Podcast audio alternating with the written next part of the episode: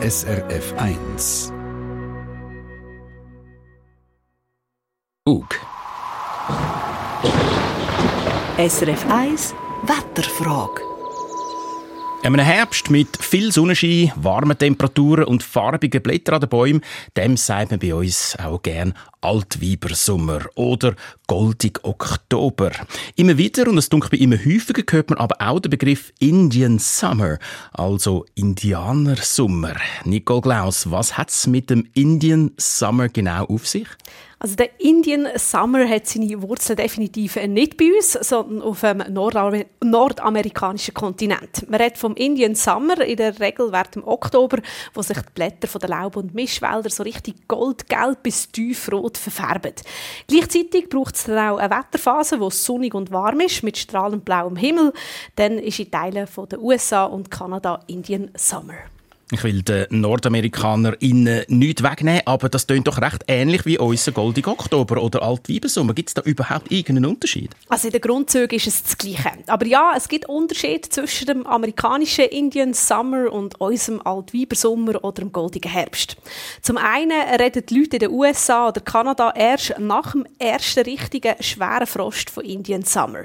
Bei uns sind einfach alle sonnigen und warmen Wetterphasen im Herbst normal so ein bisschen Sommer. Zum anderen anderen sind die sonnigen und warmen Tage auf dem nordamerikanischen Kontinent häufig sehr dunstig, also vergleichbar vielleicht mit unserem Bodennebel.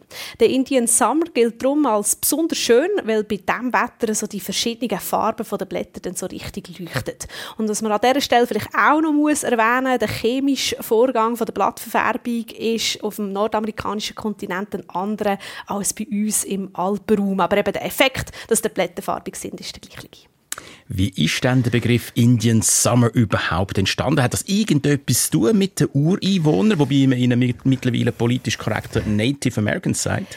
Ähm, ich habe ein bisschen recherchiert und verschiedene Erklärungen gefunden. Das Fazit, man ist sich insgesamt nicht sicher, woher der Begriff tatsächlich kommt. Eine Erklärung, die kursiert, lautet wie folgt. Also der Indian Summer war die Saison, wo, wo die Native Americans auf die Jagd gegangen sind. Das wäre eigentlich noch einleuchtend, weil der Herbst tatsächlich die Hauptjagdsaison ist. Mhm. Und weiter ist der Herbst das auch so ein bisschen die Erntesaison gewesen. Also man hat noch mal Zeit gehabt, sich mit Nahrungsmitteln für den Winter einzudecken. Jagen und Ernten bei sonnigem, trocknigem Wetter ähm, geht natürlich einfacher, als wenn es regnet oder schneit. Mhm. Man sagt also, von dort her käme der Name Indian Summer. Aber eben, das ist eine Theorie oder auch nur eine Legende.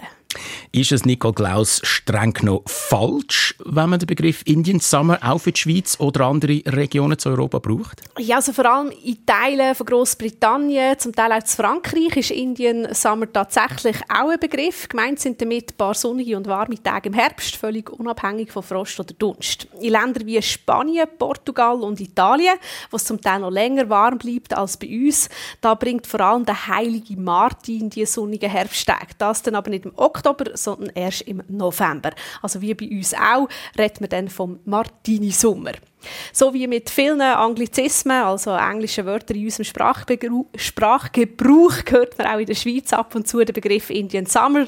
So richtig zu uns, einmal für uns Schweizer Meteorologinnen gehört, aber eigentlich eher der goldige Oktober oder Altweibersommer oder eben der im November der Martini-Sommer wie auch immer, egal wie man dem Ganzen sagt, ich würde meinen, Hauptsache es gibt amigs im Herbst noch ein paar sonnige und milde Tage, wo man die farbenprächtigen Wälder noch so richtig geniessen kann. Oh, da bin ich einverstanden. Aber haben wir tatsächlich ein paar so goldige Herbsttage vor uns? Ja, die Blätter der Bäume werden aktuell immer wie farbiger. Gerade morgen Sonntag und auch in den nächsten Wochen haben wir passendes Wetter dazu mit mehrheitlich Sonnenschein in den Bergen und es ist dazu auch angenehm mild.